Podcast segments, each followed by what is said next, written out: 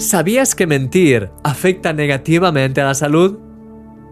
Según un estudio llevado a cabo en la Universidad de Notre Dame en Estados Unidos, las personas mentimos de media unas 11 veces por semana, entendiendo aquí por mentira tanto el faltar a la verdad como el decir verdades a medias.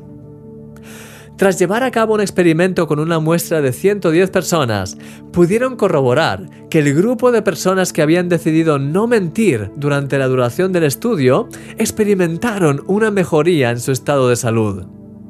Aún más sorprendente es que el grupo que sí podía mentir comprobaron que el número de mentiras que habían dicho se correspondía casi al 100% con el número de quejas que habían expresado por motivos de salud. Es impresionante. Mentir produce dolor de cabeza, problemas de garganta, estrés y tristeza. Las mentiras generan un aumento en la frecuencia cardíaca y de la presión arterial, lo cual, según este artículo, reduce el número de anticuerpos para combatir las infecciones en la sangre. La autora de este estudio concluye, decir la verdad mejora la calidad de vida.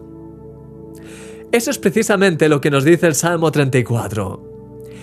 ¿Quién es el hombre que desea vida, que desea muchos días para ver el bien? Guarda tu lengua del mal y tus labios de hablar engaño. Apártate del mal y haz el bien. Busca la paz y síguela.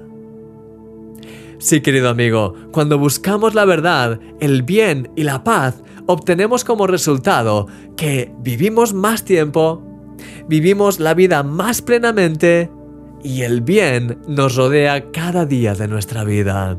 Sí, querido amigo, destierra de tu vida la mentira. No hay nada mejor que la verdad para vivir en la protección y la bendición de Dios. ¿Te gustaría unirte a mí hoy en este propósito de erradicar cualquier forma de mentira o de verdad a medias de tu vida? Oro para que el Señor te dé fuerzas y sabiduría con ello. Eres un milagro.